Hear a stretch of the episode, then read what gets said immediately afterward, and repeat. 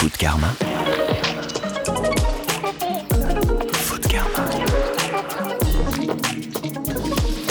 Bienvenue dans Food Karma, le podcast de celles et ceux qui font de l'alimentation un acte heureux. Bonjour, bienvenue dans Food Karma. Je suis Bina et je suis très heureuse pour cet épisode d'accueillir Boris Tavernier, directeur de l'association VRAC. Bonjour Boris. Bonjour. Tu es aux manettes de VRAC depuis 2014, une association qui euh, tend à ouvrir euh, l'accès à l'alimentation saine, bio, durable aux populations des quartiers populaires des grandes villes. Est-ce que tu peux nous en dire un peu plus? Oui, c'est un projet qui effectivement est né en, 2014 sur, la base d'un constat assez simple. Quand on n'a pas beaucoup d'argent, on oriente euh, sa consommation vers le moins cher, à défaut de la qualité, à défaut de la santé, on, ne choisit pas ce qu'on consomme. Et, nous, on a voulu remédier à ça en développant des groupements d'achat dans les banlieues pour rendre accessibles les produits bio, les produits locaux. Et c'est un projet qu'on a mené euh, à la fois avec la Fondation Abbé Pierre et les bailleurs sociaux. Très bien, on va écouter euh, quelques témoignages. Pourquoi je viens ici C'est parce que c'est des produits locaux et du bio. Il y a une grosse différence euh, par rapport au magasin et la qualité, euh, très bien. Ils nous donnent une feuille où il y a tous les produits avec les tarifs. Puis on choisit ce qu'on veut acheter. On peut tout acheter, ce qu'on veut, en petite quantité, en grande quantité. Par exemple, là, il y a 29 kilos de farine, donc on a préparé 29 sacs d'un kilo. Tout est préparé par rapport à ce que les gens nous ont demandé. C'est accessible. Ça, devient grâce, à, grâce au principe de vrac. Les grands supermarchés ça c'est trop cher. Alors que là, ici, il y a tout et Boris avec toujours en souriant. Alors effectivement, tu as l'air toujours souriant et euh, on, entend beaucoup de femmes euh, parler de ce que VRAC euh, leur apporte. Est-ce que aujourd'hui la population que tu cibles, c'est plutôt les femmes alors c'est pas que je les cible, c'est qu'on ne voit qu'elle dans les quartiers, c'est elle qui gère la quotidienneté, qui gère euh, les courses, les cuisines, les enfants. Et, euh, donc ouais, vrai que c'est aujourd'hui un projet très très féminin. À Lyon, sur les 1200 familles qui sont adhérentes, euh, je pense qu'il y a à peu près 1195 femmes. Donc on ne désespère pas de toucher des hommes, hein, mais, mais c'est pas facile. Mais ce sont elles qui sont décisionnaires dans l'alimentation du quotidien. Sauf pour l'huile d'olive. Sachez-le, l'huile d'olive, c'est un truc de bonhomme. C'est ah assez, bizarre, mais à chaque fois qu'on organise des dégustations euh, au pied des immeubles, parce que c'est aussi comme ça qu'on peut toucher les habitants, c'est de les convaincre d'abord par le goût. C'est pas en arrivant euh, dans les banlieues en disant bonjour, j'ai des produits bio à vendre, vous verrez, ça va être super, parce que bah, il y a d'abord un, rejet. Le bio, c'est pas pour nous, le bio, c'est pour les riches. Donc on organise ces dégustations euh, au pied des immeubles, sans parler de, de provenance des produits. Et je me suis rendu compte plusieurs fois qu'il y avait toujours un petit verre d'huile d'olive qui partait à la maison pour faire goûter à monsieur. Incroyable. L'huile d'olive, une affaire d'homme apparemment. Boris, je t'ai prévu un petit goûter surprise. On m'a dit que tu aimais beaucoup la pomme, donc euh, je t'ai trouvé une euh, jolie tarte aux pommes de chez Circus Bakery. Eh, mais c'est super gentil. Tu, as senti que j'étais un petit peu en hypoglycémie, que j'avais besoin d'un remontant pour, pour, continuer l'échange euh, avec toi. Et elle est super belle. Elle a une énorme croûte, mais qui est super goûteuse. Bah, merci, ça fait, c'est super gentil. Et je confirme, elle est très bonne. Je suis ravie qu'elle te plaise. Merci beaucoup. Food Karma. Food Karma. Boris, qu'est-ce qui t'a inspiré euh, pour euh, lancer VRAC euh, bah, ça fait une quinzaine d'années que je, travaille dans le milieu de l'alimentation. J'ai pu monter la première AMAP lyonnaise en 2004 et un bar-restaurant en circuit court. On, était, trois au départ à, à, se lancer dans cette aventure. On, voulait montrer qu'on pouvait démocratiser les bons produits, qu'on pouvait remplacer les produits d'un bar-restaurant par des produits locaux, par des produits bio, et que ça ne coûte pas plus cher aux consommateurs. Donc ça a fonctionné, le lieu existe toujours depuis euh, plus de 15 ans maintenant, mais en touchant un public qui était déjà sensibilisé, qui avait déjà intellectualisé la, question d'alimentation. Qui était déjà dans la euh, démarche. voilà, qui était déjà dans cette démarche-là, donc je voulais aller plus loin et m'orienter vers un public qui n'y avait pas accès. Et alors comment euh, t'es venue l'idée de ce concept VRAC ben, Au début, c'était pas, c'était pas très simple. Enfin, on avait, pardon, la réflexion de départ avec la Fondation Abbé Pierre, c'était plutôt trouver un projet qui puisse favoriser le lien social dans les quartiers. Avec le bailleur social, euh, c'était plutôt comment euh, faire en sorte de développer le reste à vivre de ses locataires. Et moi, j'avais une casquette alimentation. Après, j'avais une page blanche. Donc, je suis allé dans les quartiers, j'ai rencontré les gens, j'ai discuté avec eux et ça s'est construit euh, au fur et à mesure des rencontres. Et et voilà, le et, est-ce qu'il y a des, des, choses qui t'ont qui t'ont frappé dans ce dans ce tour des quartiers que tu as que tu as fait? Est-ce qu'il y a des choses que tu n'attendais pas? On dit souvent que, le- que les banlieues, c'est un peu le royaume de la malbouffe, euh, le diabète, l'obésité. les gens ne savent pas cuisiner quand on est pauvre. S'il y a vraiment cette idée reçue, les pauvres ne savent pas cuisiner, c'est un, grand classique, euh, ce qui est faux. Euh, et j'ai rencontré beaucoup de personnes qui connaissaient les bons produits, notamment les personnes issues d'immigration, qui, dans leur pays d'origine, pouvaient avoir un jardin, des ruches dans leur jardin. Donc il y avait des questions très pertinentes lors de, de ces dégustations. Donc ça, je- J'étais plutôt content d'entendre ça. euh, Ça allait vraiment à l'encontre de- des clichés euh, habituels. Et puis surtout, j'ai eu des personnes qui, euh, qui venaient à Vrac par curiosité au départ, aussi parce qu'ils ne pouvaient pas trouver ces produits-là dans d'autres circuits. Et surtout, ils se sentaient considérés. Grâce à, notre action, le fait de, pouvoir se payer des produits à moindre coût, ils, ils pouvaient consommer comme tout le monde. Quoi. Donc ils se sentaient que, comme chaque consommateur. Et ça, c'était vraiment quelque chose de fort. Et puis cette volonté, surtout aussi, de, de bien nourrir ses enfants. Euh, de partager euh, cette nourriture. de, par- de- de partager, de bien nourrir ses enfants, et, et aussi euh, les habitants sont soucieux de, pardon, les, les habitants sont soucieux des, des producteurs. Et ils me disent euh, encore aujourd'hui, hein, c'est pas cher, d'accord, mais est-ce que ton paysan, est-ce que le producteur est bien payé? Donc il y a cette solidarité dans la précarité que- qui m'a beaucoup touché. Food Karma, le podcast de celles et ceux qui font de l'alimentation un acte heureux. Food Karma. Boris, en sept ans de travail réalisé euh, avec euh, VRAC, qu'est-ce qui t'a rendu le plus fier? Quand j'ai démarré VRAC, je savais pas où j'allais. Euh, je pensais voilà développer des groupements d'achat dans deux trois quartiers de l'agglomération lyonnaise. Aujourd'hui, on est dans cinq villes euh, et puis on va encore en dé- développer le projet dans d'autres. Dans, dans VRAC, il y a euh, qui est un projet à la fois économique, social, environnemental et, aussi autour de, la santé. Euh, on a pu mener d'autres projets un peu transversaux euh, et on a un objectif un peu caché, c'est de, changer le regard des gens sur les quartiers populaires, de changer le regard sur les habitants des quartiers. Donc on a pu organiser des concours de cuisine qu'on fait régulièrement, où il y a des grands chefs qui viennent dans, le quartier. Euh, et on a aussi fait un livre de, de cuisine il y a trois ans qui s'appelait Femmes d'ici, cuisine d'ailleurs, où on s'était invité à manger chez 15 femmes qui venaient de, de- des quatre coins du monde.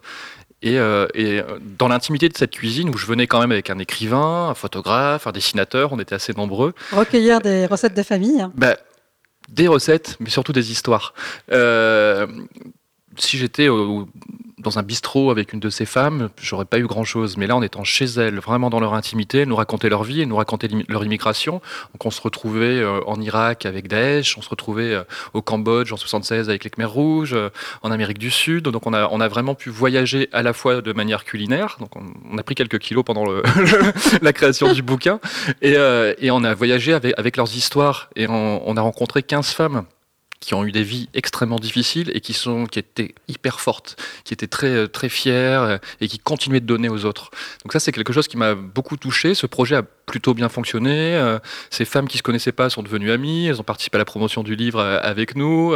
L'une est devenue traiteur afghane, donc elle fait génial. hein. et, et d'autres travaillent sur les questions de diversité dans les collèges alors qu'elles savaient même pas, elles savaient plus qui elles étaient. Donc c'est et je me souviens d'une parole d'une de ces femmes, de Sadia, qui, qui me dit Je te remercierai jamais assez d'avoir rendu mes enfants fiers de leur mère.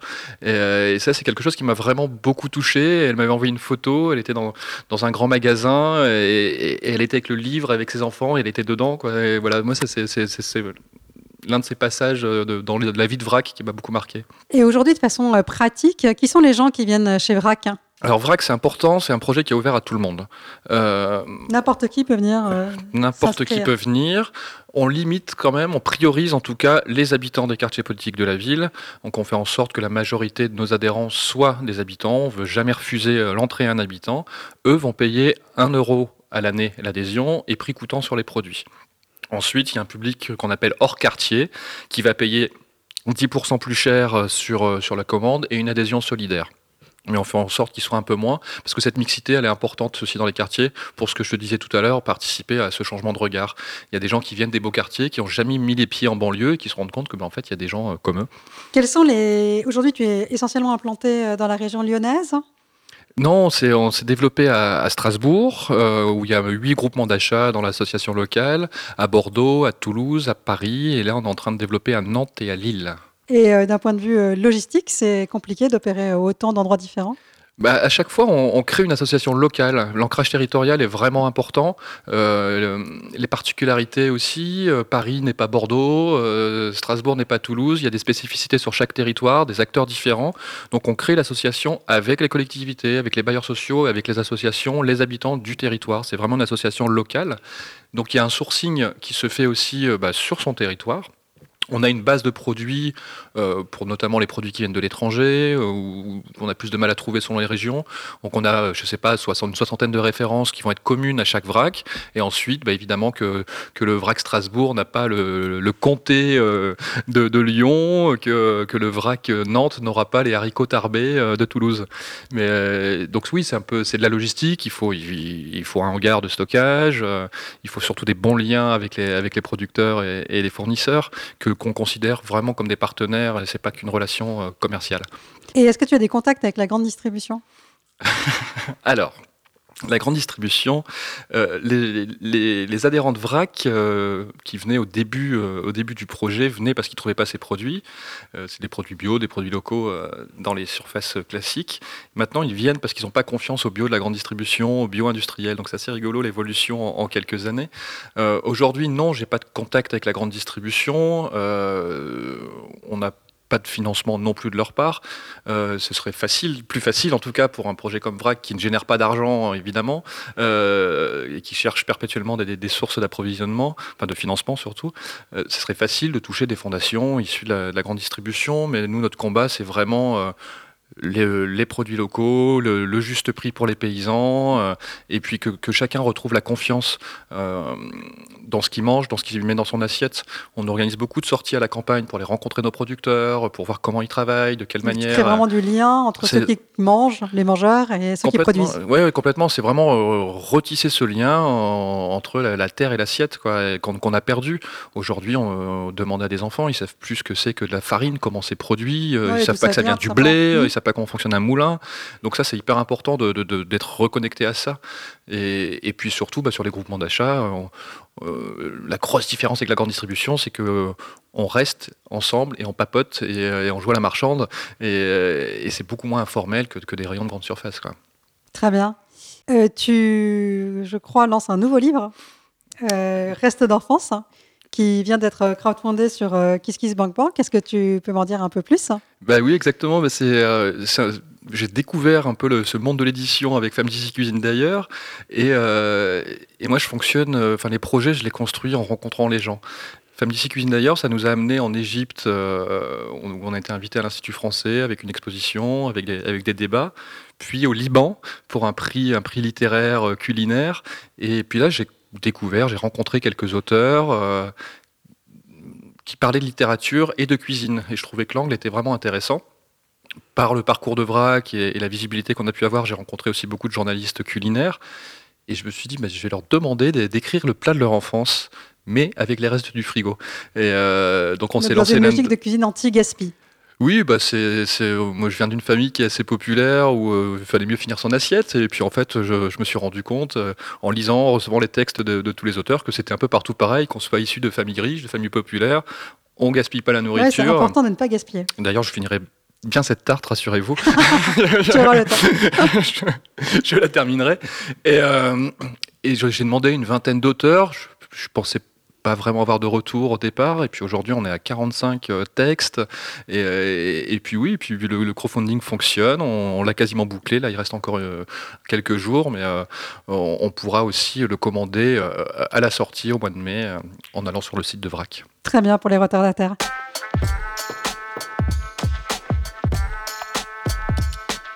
Boris, j'aimerais échanger avec toi sur euh, comment agir au quotidien pour favoriser une alimentation euh, de qualité accessible, notamment à travers ce que tu, fais euh, dans l'association VRAC. Aujourd'hui, beaucoup de gens tiquent sur le prix du bio.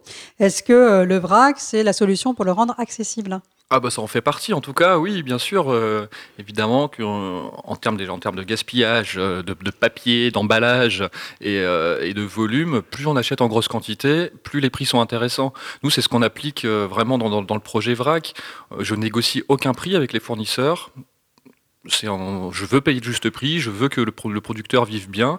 Donc soit ça correspond, c'est possible, on peut travailler ensemble, mais le fait d'acheter des gros volumes et sans intermédiaire, évidemment que ça fait baisser les prix. Donc ça, ça fait vraiment partie. Euh, la saisonnalité, c'est aussi une autre, euh, une autre manière d'accéder à des produits euh, de qualité et aussi des produits végétariens. Évidemment, moins on consomme de viande, moins l'assiette est chère, mais il faut surtout faire attention à pas être dans l'injonction.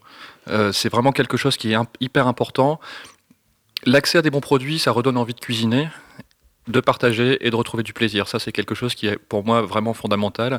Et, euh, j'ai trop entendu de nutritionnistes qui vont dire Mais ne donnez pas de bonbons à vos enfants, donnez-leur des amandes, ou euh, mettez 80 grammes d'haricots verts, 60 euh, grammes de poulet. Si on est dans l'injonction, ça fonctionne pas, les gens rejettent. il faut est ennuyeux. Donc il faut vraiment être dans le partage. Et quand on organise ces concours de cuisine, je demande aux candidats de faire un plat végétarien. Donc au début, ça tique un petit peu, mais j'ai jamais cuisiné végétarien de ma vie. Euh, dans les familles populaires, la viande, c'est un marqueur social qui est fort. Donc je leur, demande ça, ils jouent le jeu généralement, au début ont un peu peur. Et quand un grand chef, un chef étoilé ou un meilleur ouvrier de France leur dit mais votre plat végétarien, euh, je le mets à la carte de mon resto, ça fait cogiter. Bon déjà il y a de la fierté évidemment, euh, et puis on se dit mais en fait ce plat-là, il est bon en termes de goût, un grand chef me l'a validé, il est plutôt joli, et en plus, il me coûte moins cher. Beaucoup moins cher. Donc voilà, moins de viande, la saisonnalité, euh, ça fait partie en tout cas effectivement des moyens de, payer moins cher euh, ce qu'on consomme. Et les producteurs, comment tu les choisis et quel type de relation tu as avec eux? Tu dis que c'était des partenaires ah, J'avais la chance, avec mon passé euh, de restaurateur, de connaître, en tout cas sur la métropole lyonnaise, beaucoup de, paysans avec, qui je travaille. C'est avec qui je travaille depuis longtemps, et c'est vraiment basé sur la confiance. Euh, évidemment chez VRAC, il y a 90% des produits qui sont issus de l'agriculture biologique. D'autres ne, le sont pas. Ceux qui ne sont pas labellisés, je les connais, je sais comment ils travaillent. On va les rencontrer. Et, euh, il faut aussi qu'ils comprennent le, fonctionnement. J'ai des producteurs, notamment un producteur de fromage de chèvre, qui m'a contacté suite à un article, qui m'a dit bah, écoute, moi, ton projet m'intéresse.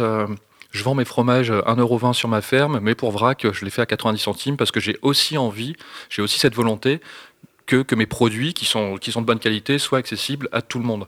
Donc c'est aussi, il y a aussi un engagement de leur part. Euh, alors les, producteurs avec qui je travaille ne vont pas être plus riches en bossant avec vrac, mais par contre ils vont moins travailler. Quand je commande 2 euh, tonnes de miel euh, sur une année à un apiculteur, il va plus faire les marchés le dimanche, donc il va gagner un peu en confort de vie, il va pas être plus riche malheureusement avec les, structures un peu plus grosses, avec des entreprises de semi-industrielles ou industrielles, mais qui, travaillent correctement. On peut complètement faire de l'industrie euh, et bien bosser. c'est euh, C'est pour eux des nouveaux circuits de distribution. Euh, notamment avec une marque de compote. Euh, quand je leur vends 4 tonnes de compote juste sur le groupement lyonnais, ils les auraient pas vendus ces compotes-là. Donc c'est voilà, des nouveaux circuits pour eux et c'est aussi intéressant. Moi, je, je, ne veux pas d'un partenariat uniquement commercial, ça m'intéresse pas. Euh, l'humain compte. J'ai envie de voir tous les gens qui, avec qui je travaille, de les connaître et d'échanger avec eux. donc c'est voilà, c'est au-delà du commerce. Quoi. Et aujourd'hui, justement, au-delà du, du, commerce, hein, à une échelle plus grande, Qu'est-ce qu'on peut faire pour favoriser euh, tous ensemble l'accès à une alimentation saine et durable?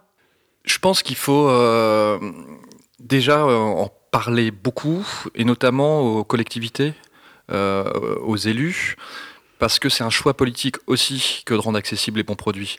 Il y a des milliards qui sont versés dans la production au niveau européen via la PAC, et euh, je pense qu'il faut pouvoir aussi financer d'une manière ou d'une autre la distribution. C'est, euh, moi, je dis souvent que, financer un projet comme VRAC, et il y en a d'autres, euh, c'est un investissement, c'est pas un coût. Aujourd'hui, on voit qu'aux États-Unis, ça y est, c'est fait. Le, premier, la première cause de mortalité, c'est une mauvaise alimentation. Et euh, quand on voit les taux de diabète euh, dans les quartiers populaires, les taux d'obésité, on, y va tout droit aussi. Donc, plus les gens auront accès à une alimentation de qualité, plus ils se remettront aussi à cuisiner des bons produits, moins il y aura ces maladies-là. Donc, il faut, euh, il faut montrer, en tout cas, il faut, faut, pas, faut continuer de, d'échanger avec les politiques et leur dire non, c'est un choix politique de faire ça. Vous pouvez pas lancer un projet ou une épicerie sociale euh, ou, d'autres projets euh, alimentaires et que ce projet soit pérenne au bout de trois ans. Non, c'est votre boulot, vous le financez pour que ça dure euh, dans le temps et, et que ça puisse toucher plus de personnes. durablement les choses.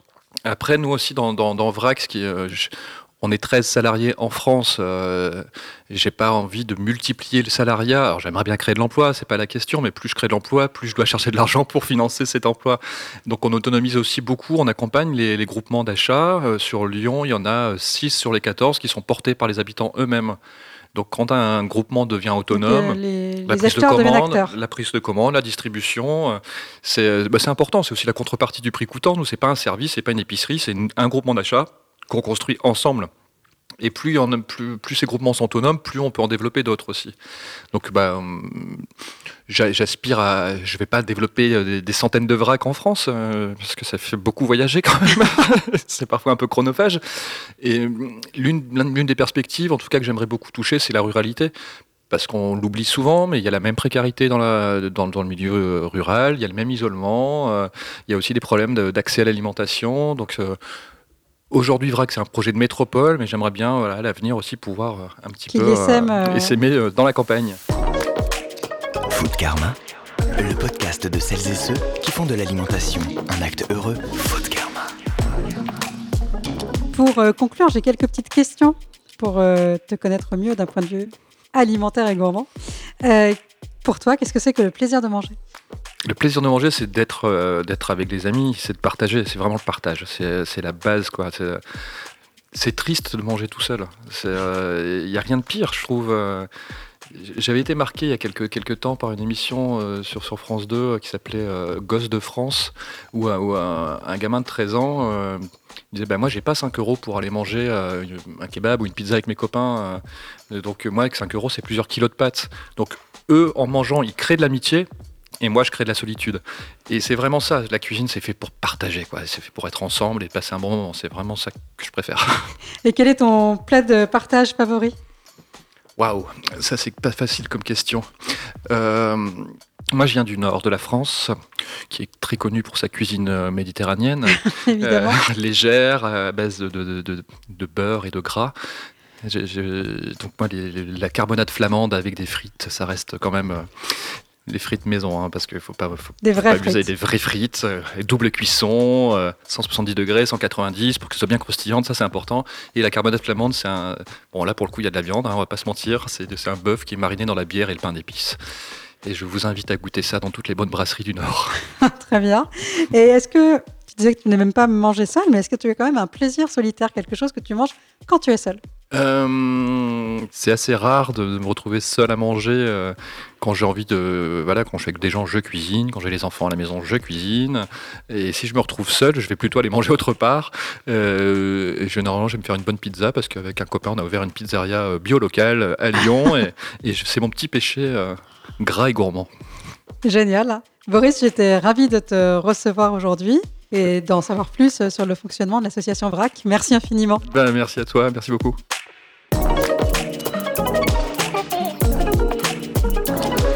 C'était Food Karma, un podcast à retrouver tous les mois sur vos plateformes préférées. Abonnez-vous gratuitement, notamment sur Apple Podcast, Podcast Addict ou Spotify. À bientôt. Food Karma, le podcast de celles et ceux qui font de l'alimentation un acte heureux.